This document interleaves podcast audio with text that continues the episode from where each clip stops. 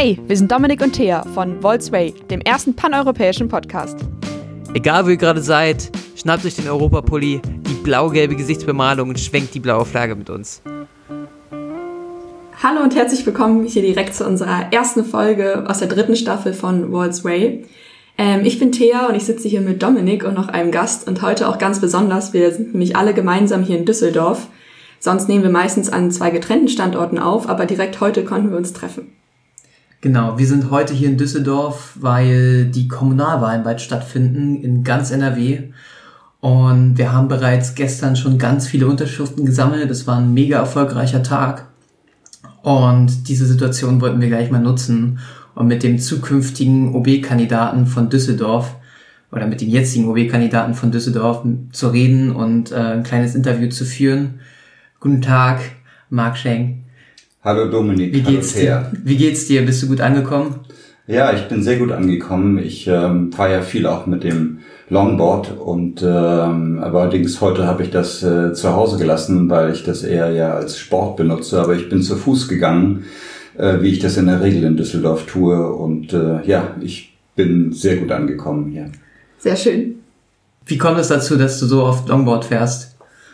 Ähm, das hat damit zu tun, dass ich das äh, mit dem Alter so von 25 begonnen habe. Da habe ich mir viele Blessuren damals eingeholt, aber ich äh, habe das damals mit den sogenannten Skateboards begonnen und dann mm, bin ich umgestiegen auf die Longboards und habe das einfach beibehalten. Dann gab es noch mal eine Hochzeit mit meinen eigenen Kindern ähm, die dann, die das dann aber heute nicht mehr betreiben oder nicht mehr so intensiv. Äh, bei mir ist es einfach geblieben. Also ich fahre seit äh, 35 Jahren fahre ich Longboard und äh, das äh, äh, auch wenn mich einige ganz jüngere der Leute auch gerne mal lustig angucken, äh, ist es ja nicht so, dass ich das deswegen auch ablegen soll. Das, dazu stehe ich und äh, das bringt mir Spaß.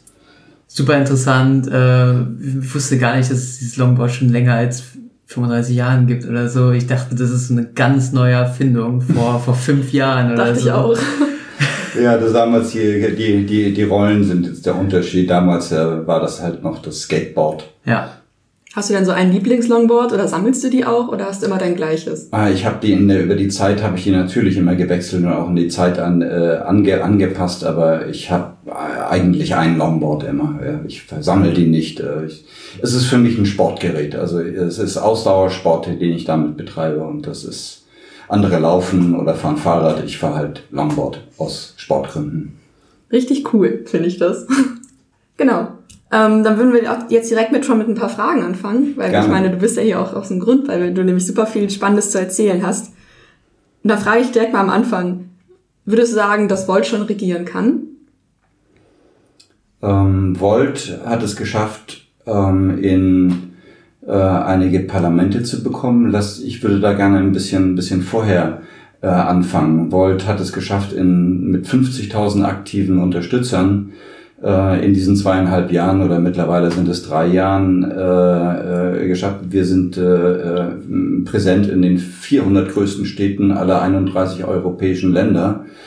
Äh, als politisch legitimierte Partei sind wir in 14 Ländern davon von diesen 31 anerkannt. Ähm, wir kommen in allen Wahlen, an denen wir teilnehmen, also auch auf kommunaler Ebene, nicht nur auf EU-Ebene letztes Jahr, kommen wir in die entsprechenden Parlamente. Ähm, und natürlich ist es so, dass äh, wir, wir äh, äh, sagen wir, auf kommunaler Ebene mit in die Regierung kommen. Und so geschehen gerade in Bamberg und München. Und da sind wir, da, da machen wir bereits Politik äh, aus, aus der Regierungskoalition heraus. Ähm, ja, vielleicht so viel erstmal zu Volt. Und wie sieht es dann aus generell? Also auf der einen Seite haben wir ja schon die ganzen Mitglieder, die ganzen Kommunalwahlen und so weiter, wo wir schon richtig aktiv sind, mega viel schaffen. Ähm, aber was denkst du, was ist der Riesenvorteil, den Volt mit sich bringt, warum wir gerade regieren können? Also da muss ich ein bisschen weiter ausholen. Und ähm, Volt sehe ich persönlich jetzt aus meiner Sicht, warum ich Volt so so, so interessant finde oder auch äh, absolut notwendig in unserer gesellschaftlichen und politischen Situation finde, Ähm, das ist, äh, das hat zwei Dimensionen. Zum einen ist es die Dimension, dass wir die äh, Kernpolitikthemen haben in der Gesellschaft. Und es ist zum Beispiel die soziale Gerechtigkeit hier in Deutschland vor allem äh, besetzt durch die SPD. Dann haben wir als zweites Thema die Nachhaltigkeit und das ist vor allem besetzt durch die Grünen.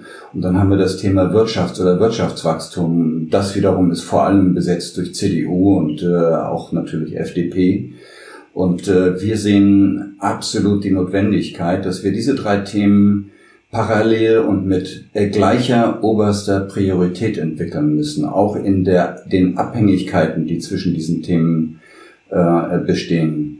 Und äh, das genau dieser äh, genauen Aufgabe stellt sich Volt und hat auch entsprechendes Programm entwickelt, das auch jetzt auch auf Bundesebene äh, noch weiterentwickelt wird, wird, dass wir auch auf die, bei den Bundestagswahlen antreten.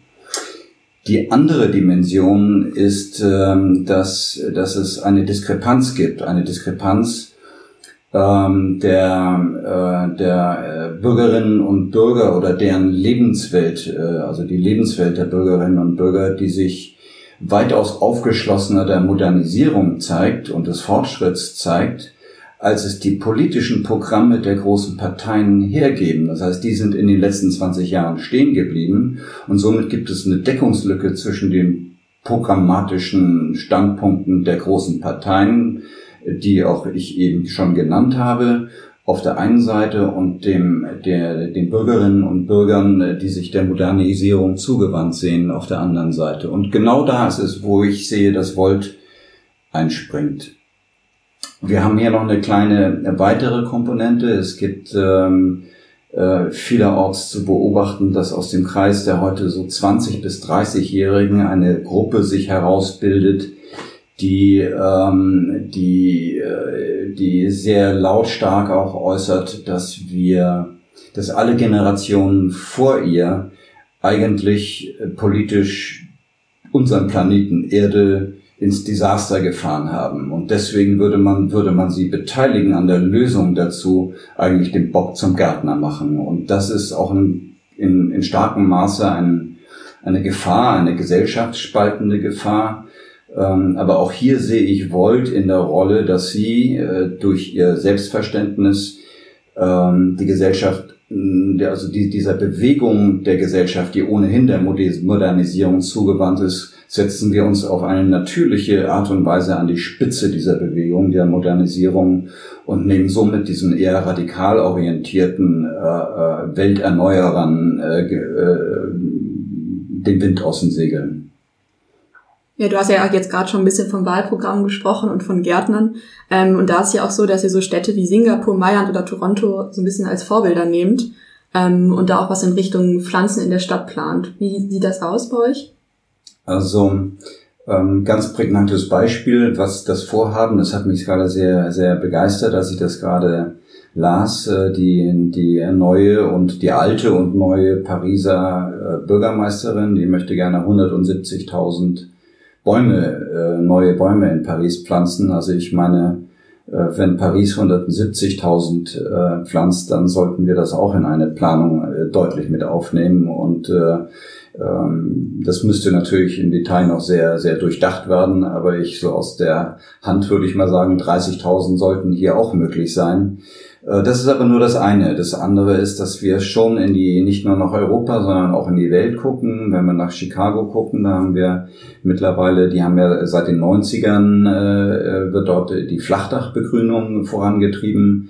600.000 ähm, Quadratmeter Dächer sind dort begrünt und äh, bereits äh, nachgewiesen ist der Effekt auf das innerstädtische Klima. Das heißt, wir haben da hier eine Temperatursenkung, wir haben auch die, die entsprechende Feuchtigkeit in der Luft. Äh, der Effekt ist auch, dass die, dass die, dass die äh, in der Luft enthaltenen Umweltgifte auch sehr reduziert werden und das ist alles bereits messbar. Und äh, dieses äh, nehmen wir auch ganz klar in unsere äh, Städteplanung äh, mit, mit auf. Ein weiteres Thema ist äh, in diesem Zusammenhang Versickerungsflächen und Entsiegelung. Ähm, hier gibt es, ähm, hier gibt es auch sagen wir, baustoffseitig wasserdurchlässige Asphalte, dass wir wir brauchen mehr Grünflächen in der Stadt. Ähm, wenn wir nachher zum Thema Mobilität kommen, würde ich gerne da nochmal ein wenig ins Detail gehen. Genau, und da kommen wir jetzt auch wahrscheinlich gleich hin. Und zwar, wir haben ja schon jetzt ganz viel über Umwelt und Klima gesprochen. Ähm, und da ist ja auch ein ganz wunder Punkt bei vielen diese autofreien Zonen, von denen wir immer sprechen. Oder in ganz vielen Städten auch sprechen. Und ihr wollt den Verkehr ja dabei in Düsseldorf komplett neu denken. Ähm, ganz verrückt auch, ihr wollt ja auch die Flugtaxis ein, mega Beispiel machen mhm. in Düsseldorf. Wie, wie stellt ihr euch das, euch das vor oder wie sieht das aus in euren, in euren Visionen? Also wir haben ja hier gerade ganz aktuell, hat die aktuelle Stadtregierung äh, sehr, sehr kurzfristig, nahezu experimenthaftig äh, die sogenannte Umweltspur ähm, ins Leben gerufen oder es entstehen äh, viele Pop, sogenannte Pop-up-Radwege, die ähm, aber sehr viel Unmut in der Bevölkerung erzeugen, sehr viel Stau äh, auch beim normalen Autoverkehr erzeugen. Und ähm, ich bin der Meinung, äh, dass, dass äh, Experimente hier gar nicht gefragt sind. Das heißt, wir kennen wir, wir, wir kennen äh, Beispiele aus ähm, europäischen Städten, äh, in denen äh, das bereits erfolgreich realisiert worden ist, dass wir, dass wir einfach über Gesamtkonzepte reden und nachdenken und auch bereits implementieren können. Wir können vor allem aber eins nicht machen. Wir können nicht ähm, neue Konzepte gegen unsere Bürgerinnen und Bürger implementieren. Wir können sie nicht und wir dürfen sie nicht dazu zwingen, sich in Staus zu stellen, ihre Zeit, ihre wertvolle Zeit in Staus zu verbringen und dem, mit dem entsprechenden Ärger, der dann daraus resultiert. Das heißt, wir brauchen ein umgreifendes Mobilitätskonzept, das an der Ursache angreift beispielsweise Park-and-Ride-Plätze um die Stadt herum einrichten, sodass wir auch das Umfeld mit, mit einbinden, also die Nachbarkommunen. Wir brauchen äh, noch Schnittstellen äh, äh der Rheinbahn an die umliegenden ÖPNV. Ähm, überhaupt ist die ÖPNV das äh, Mittel zum äh, Zweck, wenn man über verkehrsärmere Innenstädte nachdenkt. Äh, wir müssen den, die Bürgerinnen und den Bürger ähm, dazu bringen, dass äh, er sie freiwillig das Auto zu Hause lässt oder sich sogar darum, wie ich, äh, ähm, äh, sich überlegt, ob er überhaupt noch ein Auto braucht.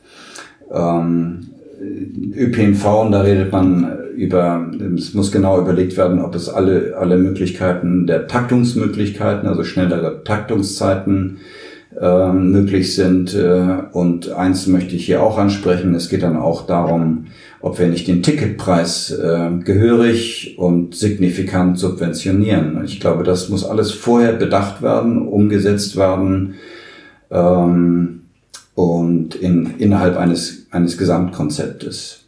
Dieses müsste dann zu einer Entlastung der Straßen und der Parkspuren führen. Und das ist der eigentliche Effekt, den wir in der Innenstadt wollen. Also keine Verbote, sondern dem Bürger möglich, der, den Bürgerinnen und Bürgern möglich machen, dass sie freiwillig das Auto zu Hause lassen. Ich wiederhole mich hier. Ähm, einen entsprechenden Effekt auf Luftbelastung mit Giftstoffen wird es haben. Die Straßenzüge in der Innenstadt können autofrei gestaltet werden.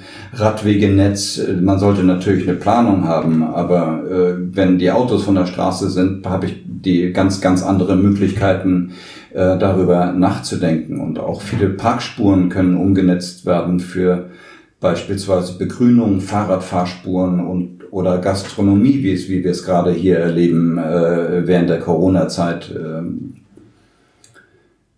ich mag nochmal wiederholen, die Mobilitätswende kann nur mit den Bürgerinnen und Bürgern passieren und äh, darf nicht gegen sie sein. Ja, ich glaube, auch im Bereich Mobilität wird sich unheimlich viel tun in nächster Zeit. Darum finde ich es total gut, dass du da auch so viel drauf eingehst. Ich darf gerade noch dann das Thema Flugtaxi. Ähm, das haben wir natürlich gerne, ist für uns auch ein wichtiges Thema aus folgendem Grund. Wir, wir sehen natürlich im Moment noch keine Flugtaxis da durch die Luft schwirren. Das ist natürlich so und deswegen ist auch das Vorstellungsvermögen für die meisten von uns, äh, kennen wir nur aus Science-Fiction-Filmen ähm, äh, dass die, die, aber wenn wir jetzt nicht häufig, ich habe gerade über ein Mobilitätskonzept gedacht, und dieses Mobilitätskonzept, das müsste die nächsten 10, 15, 20 Jahre, sage ich mal, vorausblicken. Und wenn wir nicht heute anfangen, das Thema Flugtaxi mit hier in dieses Konzept zu integrieren, dann stehen wir in fünf Jahren, wenn sie dann da sind, äh, äh, vor dem Problem, äh, ups, die haben wir vergessen, wie kriegen wir sie jetzt noch rein? Und vor dieser Situation wollen wir nicht stehen. Äh, ein, ein anderes Thema, was ja auch total relevant ist, wo momentan natürlich gerade in der Corona-Zeit äh, unheimlich viel drüber geredet wird, ist das Thema Wirtschaft. Gerade bekommen alle wieder total Angst, dass Deutschland in eine große Wirtschaftskrise gerät oder ganz Europa in eine Wirtschaftskrise gerät. Du bist ja so ein bisschen Wirtschaftsexperte, würde ich jetzt mal sagen. Was würdest du denn sagen, was jetzt besonders getan werden muss? Ähm, also der, der Hintergrund, wenn ich das kurz mal erklären äh, darf, ich war äh, bestimmt 25 Jahre lang Unternehmensberater ähm, und habe da äh, vor allem eins gelernt, nämlich ähm, äh, ein, ein, ein gewisses Beharrungsvermögen äh, von, von Menschen und äh, habe daraus eine, eine, eine Maxime sozusagen für mich entwickelt. Das heißt, geht nicht, gibt's nicht.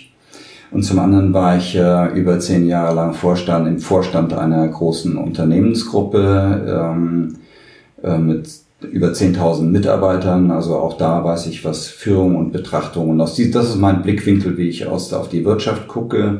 Hab sozusagen so gesehen, habe ich in meiner Zeit meines Berufslebens an der an der Basis von Wohlstandsmehrung äh, mich aufgehalten.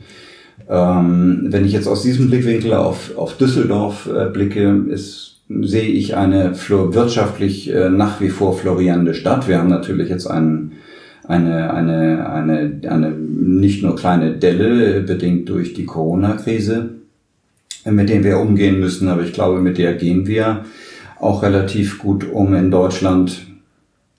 Ähm, da wird es, da wird es äh, auch zu Federlassen kommen, aber nachhaltig werden wir auch als auch äh, generell in Deutschland, aber auch am Standort Düsseldorf gestärkt aus der Krise hervorgehen, wenn wir es jetzt richtig machen nach der Krise oder während der Krise und äh, in Innovationen äh, investieren. Und ähm, wenn ich jetzt noch ein bisschen weiter zurückgehe in Düsseldorf, äh, wir haben hier Branchen, die sich stark verändert haben. Wir haben hier die Stahlbranche, die es äh, hier nicht mehr gibt. Wir haben die Modebranche beispielsweise, die hier äh, sich deutlich rückläufig sich, sich entwickelt hat. Ähm, bisher mussten wir deswegen nie Sorgen uns um die Wirtschaft machen, quasi die Welle des Wohlstands, die Quelle des Wohlstands in Düsseldorf ähm, auch nie, eigentlich war nie ein Grund da, dass äh, diese Quelle äh, versiegen würde.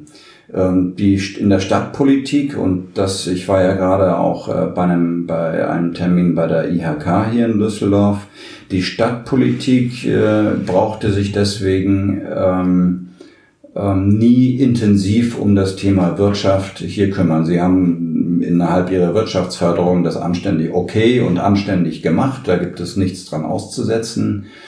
Ähm, trotzdem sage ich hier, okay reicht nicht aus. Wir sind nicht zukunftsfähig aufgestellt. Äh, warum sage ich das? Weil wir, äh, weil vorher schon äh, klar war, dass wir dass wir Themen, die die Digitalisierung beispielsweise betreffen, wie das Personal, die, den Mensch gar nicht so hierher ziehen können, wie er vor allem nach Berlin, aber auch nach Hamburg und München äh, gezogen wird, also den, den, den, den Softwareentwickler, den Informatiker, den Unternehmer, der Mut äh, bringt jetzt auch einfach sich in, in, im Startup-Gedanken, mit dem Startup-Gedanken sich selbstständig zu machen.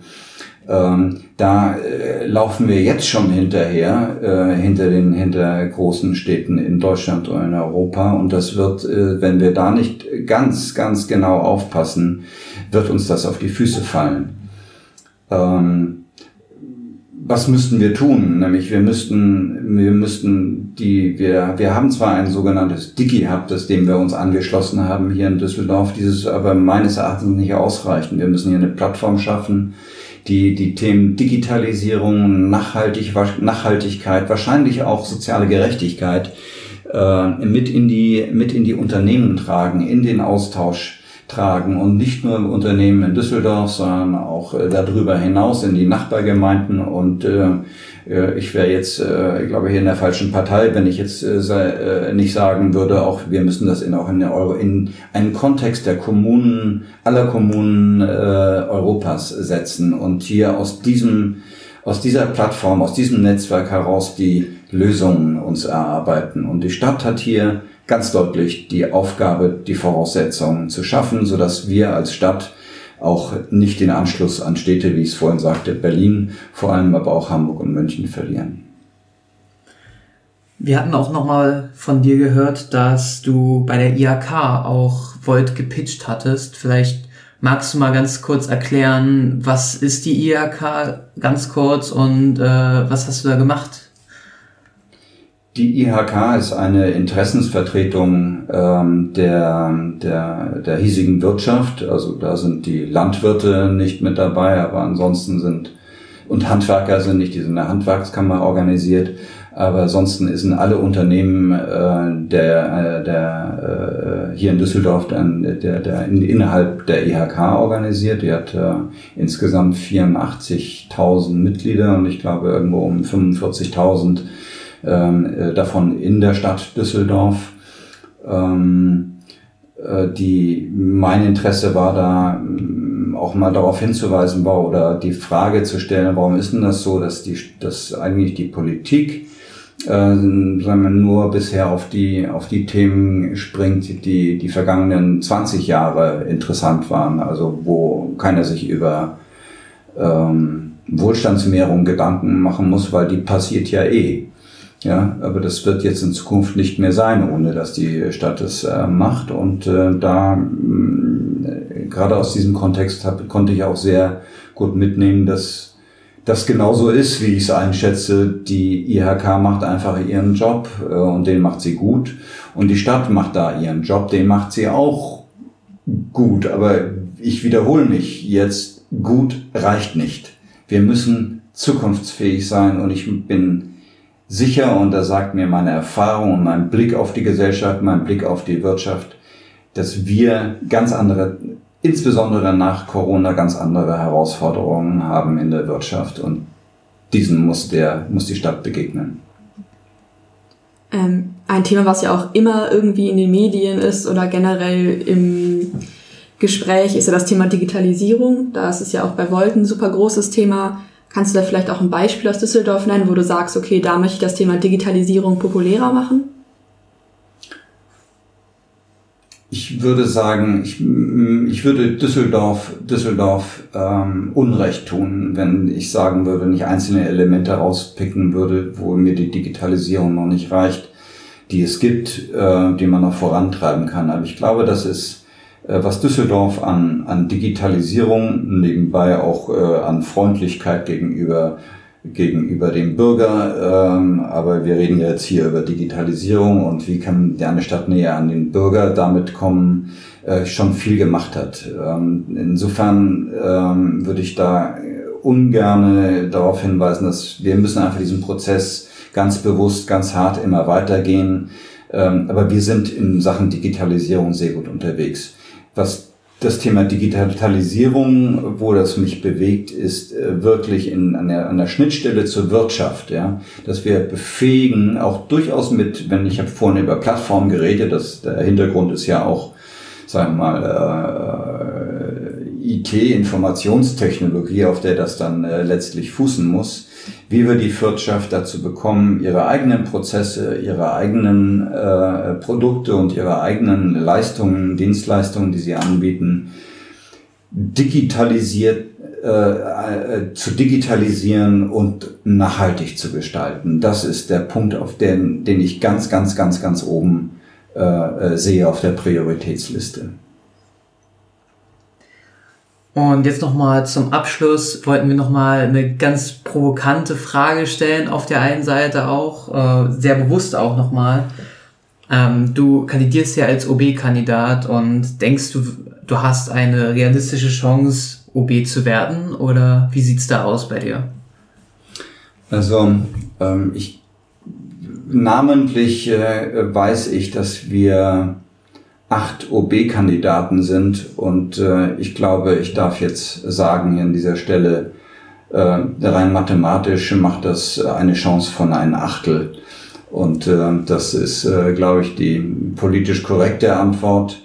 Ähm, was ich meine, ist, äh, dass wir hier eine besondere Situation haben in Düsseldorf, wonach die ähm, vier äh, größten Parteien äh, sehr intensiv zu Podiumsdiskussionen eingeladen werden und dass man versucht hier, das ist äh, sicherlich hat auch einen Grund, man möchte gerne nicht der, den, den AfD und wir haben noch ein paar dubiose äh, Parteien, äh, die hier, die, die, die auch im Rat sitzen, im Stadtrat sitzen, denen möchte man presseseitig und äh, Podiumsveranstalterseitig keine Fläche bieten, sich hier äh, noch, noch, noch, noch, noch äh, an, an, die, an unsere Bürgerinnen und Bürger zu wenden. Das hat natürlich ein, ein, ein Problem verursacht, ist, dass wir kleineren Parteien, wie es wollt, äh, trotzdem wir in Europa relativ weit verbreitet mit 50.000, wir sind ja eigentlich natürlich keine kleine Partei so gesehen, aber hier in Düsseldorf zu den Wahlen werden wir, sind wir halt eine der kleineren Parteien, dass wir da nur reduziert Fläche äh, bekommen. Äh, ich bin gerade dabei, ein, mit, mit, mit vielen Veranstaltern ein neues Format zu kreieren, ähm, wonach äh, wir dann auch unter den kleinen Parteien ähm, ein, so Podiumsveranstaltungen haben und dass wir das dann in Konsequenz auch im Mix haben. Ähm, ja, insofern, ich weiß nicht, äh, ich glaube, mehr kann ich dazu nicht sagen, um Ihre Frage zu beantworten. Du hast ja schon unheimlich viel erlebt. Ähm, und wie du jetzt schon sagst, es gibt ja noch acht, also es gibt sieben andere Kandidaten, das ist ja echt eine Menge. Was treibt dich dann an? Also warum hast du gesagt, ich möchte jetzt Oberbürgermeister für Düsseldorf werden? Schöne Frage. Ähm, da muss ich, glaube ich, auch kurz, kurz, kurz ausholen kurz ausholen. Ich ähm, habe vorhin gesagt, ich bin, ich habe mein, mein, mein Leben sozusagen an der, an der Basis von Wohlstandsmehrungen der Gesellschaft äh, äh, verbracht. Das hat mir natürlich geprägt. Ähm, äh, einerseits und ich hatte dann ähm, ja ich hatte auch äh, sagen wir dann dann äh, war erfolgreich auch in meinem Beruf das war das eine. Und diesen Beruf, den habe ich gestartet in ähm, Düsseldorf, nachdem ich in, äh, von Hamburg komme. Ähm, habe dann meine erste äh, berufliche Station hier in, in, in Düsseldorf gehabt. Äh, mein Büro hatte ich da am Bertha von Suttner Platz, der war da ganz frisch gebaut, hinterm, äh, auf der Rückseite des äh, Hauptbahnhofes ähm, und habe dort meine ersten, wie lange, fünf Jahre verbracht. Äh, dann haben mich meine berufliche Station nach ähm, Berlin und äh, dann nach München gebracht und äh, jetzt, ich bin heute 60 Jahre, äh, bin ich in der Situation, wo ich mich mit meiner Frau fragen konnte, was ist, wo ist eigentlich äh, der Ort, an dem wir am liebsten leben wollten. Und da haben wir natürlich wild in der Welt rumgedacht und äh, irgendwann kam auf die Frage, wo sind eigentlich die wo ist eigentlich der Mensch, mit dem wir am besten umgehen. Meine Frau ist Krefelderin, kannte den Düsseldorfer natürlich auch aus dieser, diesem Blickwinkel. Aber wo sitzt der Mensch, äh, mit dem wir am besten umgehen? Und äh, da haben wir uns ganz eindeutig äh, entschieden, aus freien Stücken nach Düsseldorf zu ziehen vor fünf Jahren. Ähm, Offenheit und Toleranz ist das, was wir an den Menschen in unserem Umfeld schätzen und den Schritt haben wir gemacht. Und ihr fragt mich nach meiner Motivation ich bin zeitmäßig in der Lage, ähm, auch etwas von dem jetzt zurückzugeben. Und wo könnte man das besser äh, von, von dem zurückzugeben, was die Gesellschaft sozusagen mit mir gemacht hat? Und äh, wo könnte man das besser als an dem Ort, wo man lebt? Und äh, da ich überzeugt bin von den Inhalten von Volt und, äh, und ich die Notwendigkeit auch für Düsseldorf sehe, freue ich mich auch drauf, einfach auf diese, diese Kandidatur und das ist auch das, das, der, das die Triebkraft, das der Beweggrund, mich hier einzusetzen mit all meiner Kraft. Sehr schön und ähm, du hast ja auch ein paar wichtige Gedanken angesprochen, vor allem was das Thema Heimat angeht und ähnliches. Und ähm, da würde mich auch mal sehr interessieren, was bedeutet denn am Ende Düsseldorf für dich? Also du hast Freiheit und ähnliches schon angesprochen, aber vielleicht nochmal im vollen Ganzen. Also Heimat, das ist ein schwieriger Begriff. Ähm, der wird auch ähm, häufig sehr, sehr unterschiedlich äh, gehandhabt. Äh, ich sehe mich, ich ja, war immer mein, ich glaube, war mein Leben lang, ich war schon immer viel unterwegs in der Welt beruflich äh, hat es mich auch überall in die Welt getrieben. Äh, ich sehe mich, äh, wenn mich jemand äh, fragt, ich bin irgendwo deutsch, ich bin aber irgendwo fühle ich mich mehr als Europäer. Ich bin also entweder Europäer oder äh, gebürtiger Hamburger. Äh, ich bin aber, da ich jetzt freiwillig, der meisten verbunden bin ich mit den Menschen hier und ich würde mich ganz eindeutig als Düsseldorfer bezeichnen. Also meine Heimat, äh, viele Leute machen ja hier auch eine, eine, eine ähm, Differenzierung zwischen Heimat und äh, das ist meine Heimat und das ist mein Zuhause. Düsseldorf ist für mich meine Heimat und mein Zuhause. Das ist da, wo ich bin. Und hier sind die Menschen, mit denen ich umgehen möchte, wie ich vorher schon äh, ausführte. Du meinst gerade, du fühlst dich als Europäer, ähm, was eine total schöne Sache ist. Würdest du sagen, es war schon immer so oder hat sich das im Laufe der Zeit verändert? Europa hat sich ja auch sehr gewandelt in den letzten Jahren. Das war schon immer so. Das war, das war schon immer so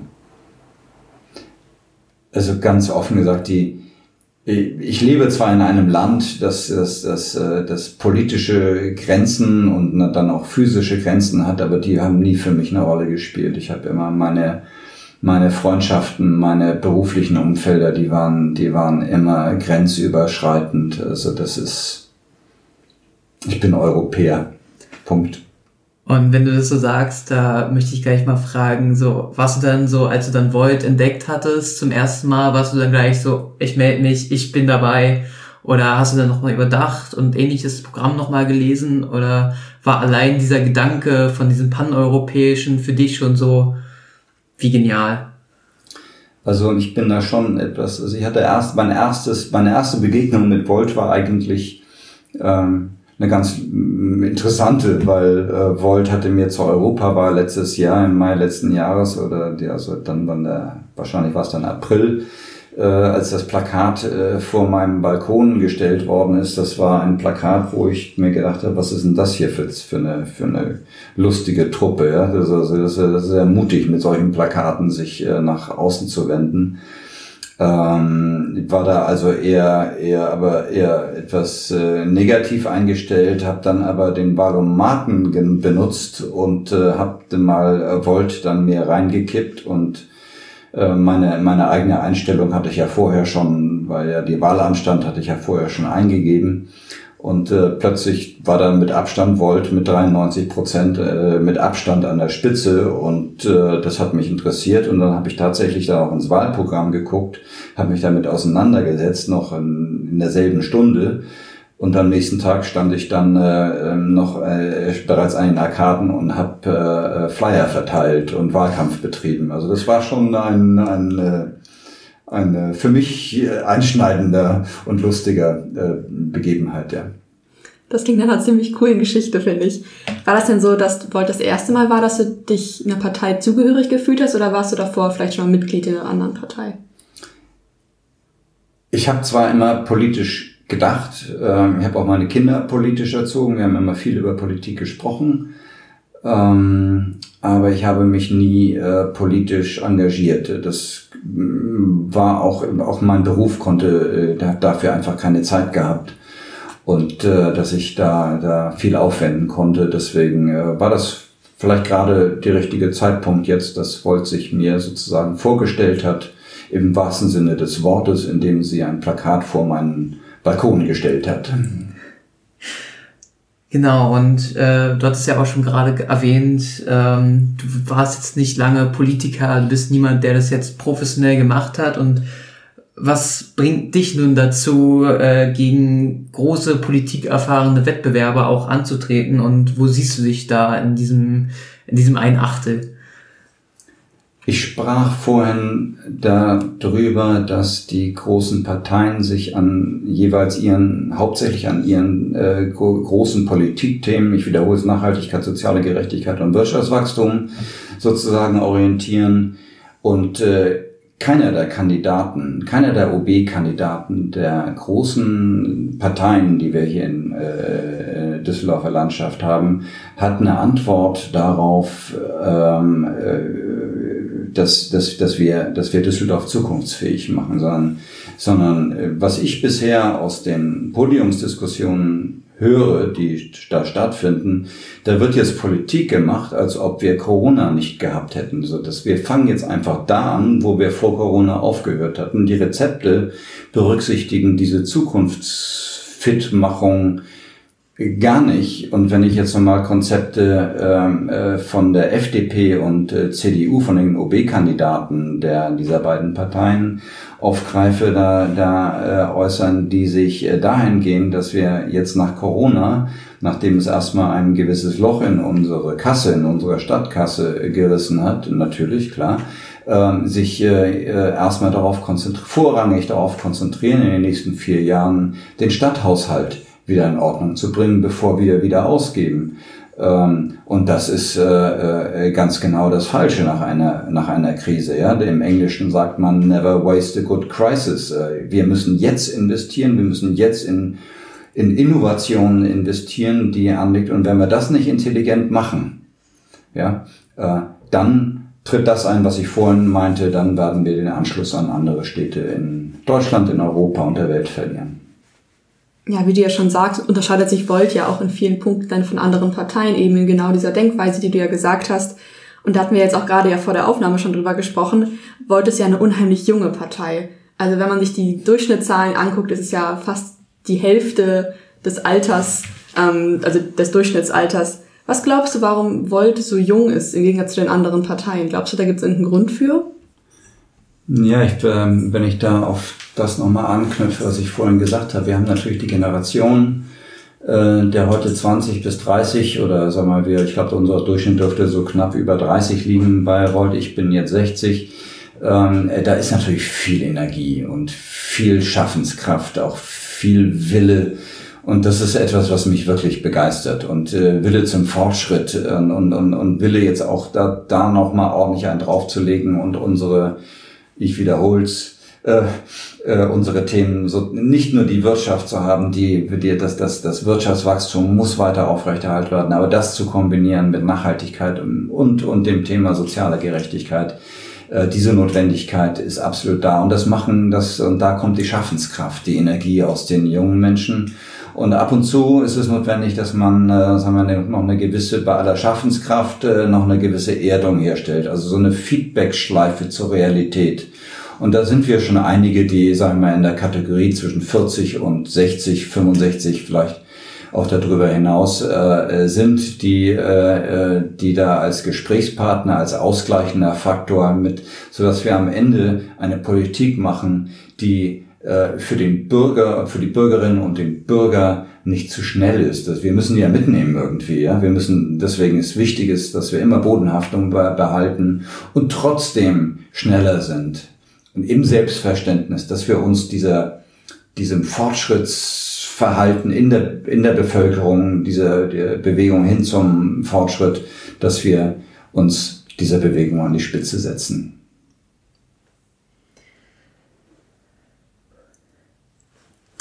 Ähm, und wir haben ja auch viel jetzt über Überalterung gesprochen oder ähnliches und ähm, vielleicht auch hier nochmal eine ganz provokante Frage. Ähm, fühlst du dich dann alt bei Volt oder ist es für dich auch eher eine laufende Sache und kommst du gut mit den Leuten auch super klar? Also, ähm, ich äh, also ganz eindeutig. Also ich kann nirgend an keiner Stelle merke ich, dass äh, dass äh, es gibt ja so einen so ein Begriff, der heißt äh, in, in bei der Jugend, den höre ich dann hin und wieder nicht bei Volt, äh, alte weiße Männer. Äh, ein bisschen abfällig als sie, dass sie sowieso nichts. Also ich merke das nicht. Also ich denke, hier ist es gewollt und und eingebaut auch den Gedanken, auch das Prinzip, äh, wie ich es gerade schilderte ähm, dass dort äh, ich hohe Resonanz erfahre, eigentlich höchste Resonanz und äh, kein Grund, mich da irgendwie anders zu fühlen. Ich finde total schön, wie passioniert du immer sprichst. Also du scheinst richtig begeistert irgendwie von deinen Ideen und den Idealen und so zu sein. Das finde ich total inspirierend zu hören irgendwie was bedeutet das eigentlich, sich aufstellen zu lassen? Also ich frage mich gerade, wie läuft so ein Prozess ab? Ist es so eine Sache, die man, man wacht morgens auf und sagt, ich werde jetzt Oberbürgermeister und geht man dann ins Amt? Oder also wie läuft das bei dir?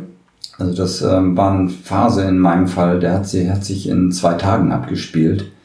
Ähm, also beginnend mit dem ersten Gedanken daran. Äh, ich sah, dass, äh, dass äh, unser, unser Düsseldorfer Team äh, wollte äh, dort keinen Oberbürgermeister stellen und äh, aus diversen Gründen. Und ich ähm, habe gesehen, dass wir, dass wir in Düsseldorf eigentlich gar nicht antreten können ohne einen Kandidaten. Und wenn ich das allerdings schon gesagt habe ähm, und äh, niemand sonst da war, äh, habe ich dann zwei, zwei äh, wirklich drei Nächte, also zwei Tage, drei Nächte nicht geschlafen, weil ich habe da schon Respekt vor so einer Kandidatur ähm, und äh, habe mich mit, äh, mit äh, meinem Umfeld auch nochmal abgestimmt und ich habe dann für mich die Entscheidung getroffen, dass, weil es ja auch eine Verantwortung ist, ja. Und äh, am Ende habe ich gesagt, das ist eigentlich genau das Richtige für dich, weil, wie vorhin schon gesagt, ähm, äh, im Erfolgsfall kann ich äh, dort wirklich äh, äh, der Gesellschaft, in diesem Falle der Düsseldorf, Düsseldorfer Gesellschaft, weil ich ja hier lebe, auch deutlich was zurückgeben. Und wenn ich nicht Erfolg habe, wenn ich nicht zum Oberbürgermeister äh, gewählt werde, hatte ich wenigstens eine schöne Zeit. Und hat sich seitdem dein Alltag stark verändert?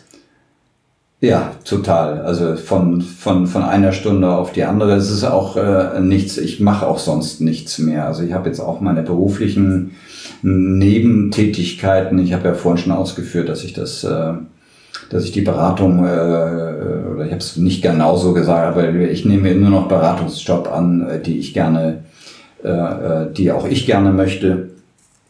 Ähm, äh, dafür habe ich jetzt gar keine Zeit mehr und das ist einfach ein schönes, schönes Erlebnis, mit, äh, mit den Menschen umzugehen. Und das ist äh, 120 Prozent meiner Zeit verwende ich darauf, ja. Und das gerne.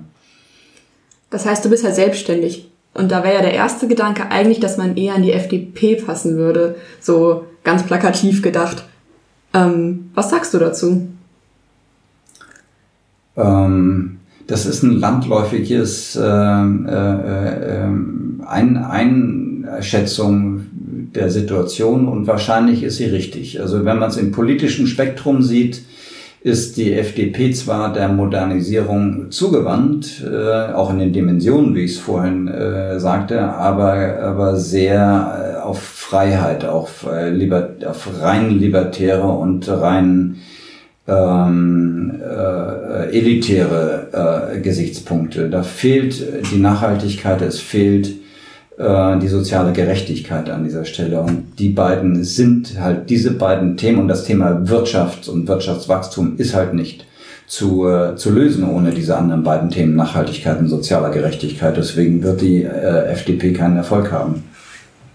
Und ähm, deswegen bin ich auch, und das war die Frage von dir, Thea, äh, werde ich, äh, habe ich eigentlich relativ überschneidung, also ich persönlich keine Überschneidungspunkte mit der FDP. Genau, und wir haben ja auch, äh, wir wollen jetzt nochmal einen ganzen Bogen spannen, nochmal zum Ende hin. Ähm, wir haben ja auch zu Anfang von deinem Hobby geredet, äh, mit dem Longboardfahren nochmal und ähm, vielleicht möchtest du nochmal dann ganz kurz nochmal ausschweifen, wie kommt es dazu? Und du fährst ja dann wirklich auch anstatt Auto Longboard, richtig? Ja, wie gesagt vorhin, ich, es ist eher ein Sportgerät, äh, wo, wo ich dann meine äh, ein paar Mal in der Woche meine zehn Kilometer äh, in, über, über zwei Brücken äh, links und rechts rheinisch äh, fahre und äh, dann ausgepowert ähm, äh, wiederkomme. Also zur Erklärung, äh, ich, äh, ich, da gibt es einen Fachbegriff unter Longboardern, das heißt äh, Pumpen äh, oder im Englischen Pump, Pumping. Ähm, der, die Besonderheit ist, dass man da nicht das, äh, die Füße vom Bord nimmt, sondern man ist, man, der Vortrieb wird generiert durch Körperbewegung auf dem Bord. Also man hat keinen Kontakt mit dem Fuß zur Straße. Und äh, daher, das ist äh, der, der, der sportliche Charakter. Aber natürlich ist es so, dass ich auch die eine oder andere Strecke, die ich dann, äh, äh, sagen wir mal, anstelle mit öffentlichen Verkehrsmitteln, ich sagte ja vorhin, ich gehe gerne zu Fuß, ähm, hin und wieder nehme ich dann auch öffentliche Verkehrsmittel wie heute Morgen und, ähm, und äh, da nehme ich dann auch gerne mal zwischendurch das Longboard mit als Transportmittel. Fahrrad habe ich zwar auch zu Hause, ganz offen, ich benutze es so gut wie nie. Ein Longboard sieht doch einfach cool aus, ne? Und ein Auto habe ich auch nicht mehr. Ich habe mich irgendwann entschieden, vor drei Jahren, der Leasingvertrag läuft aus. Ähm, und ich äh, äh, habe das Auto einfach zurückgegeben und seitdem und kein neues angeschafft. Und ich habe nicht einen Tag bisher gehabt, wo ich es vermisst habe. Genau, perfekt. Und jetzt nochmal zum krönenden Abschluss ähm, wollten wir dich nochmal fragen. Du hattest nämlich auf deiner Facebook-Seite, hattest du kurz mal erläutert, dass du die, der Gesellschaft dienen willst. Ähm, was heißt das genau für dich und was bedeutet das für die Gesellschaft? Das ist eine, eine Frage, die da muss, da muss man eigentlich, das ist fast schon philosophisch, äh, da muss man drüber, drüber nachdenken. Ähm, äh, ich würde sagen, die Gesellschaft war gut zu mir. Ich konnte, ich konnte gut leben äh, in unserem System, in unserem politischen System, in unserem gesellschaftlichen System.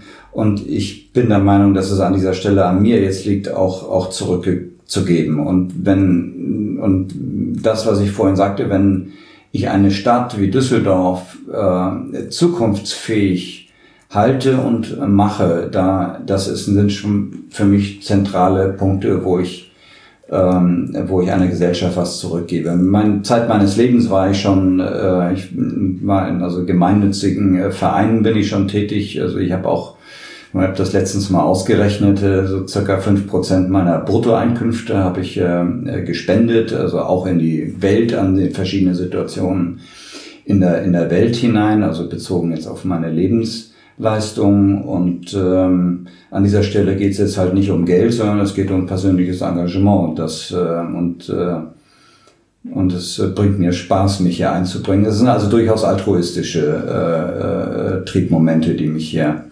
vorantreiben. Ja, erstmal vielen Dank, dass du unsere Fragen alle so nett und ausführlich beantwortet hast.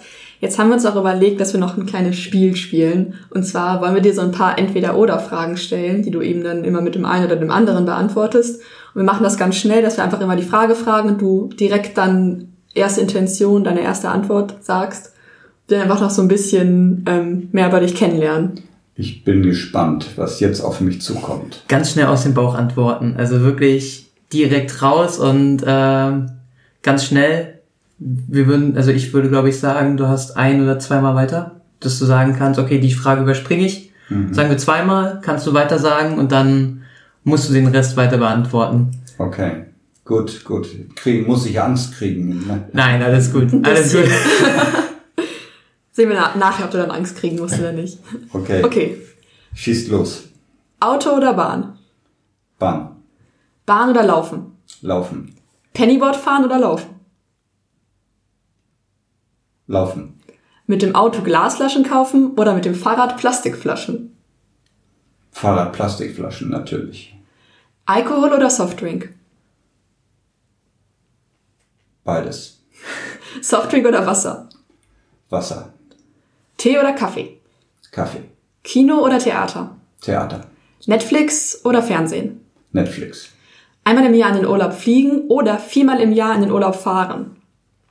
Fahren, Berge oder Meer? Berge, Sommer oder Winter? Sommer und Winter. Zucker oder Süßstoff? Weder noch. Mit oder ohne Strohhalm? Oh, ohne. Äh, Schreibtisch oder eher aktiv? Äh, mein Schreibtisch ist überall aktiv. Buch oder E-Reader? E-Reader, Laptop oder Tablet? Laptop, Apple oder Android? Apple, Bier oder Wein? Bier. Pizza oder Pommes? Puh, Das ist der Schwere. ich versuche ich versuch auf mich zu achten, deswegen äh, beides. Fliege oder Schlips? Weder noch. Schreiben oder telefonieren? Telefonieren, Instagram oder Facebook? Facebook. ARD oder ZDF? Was ist das? Fernsehen?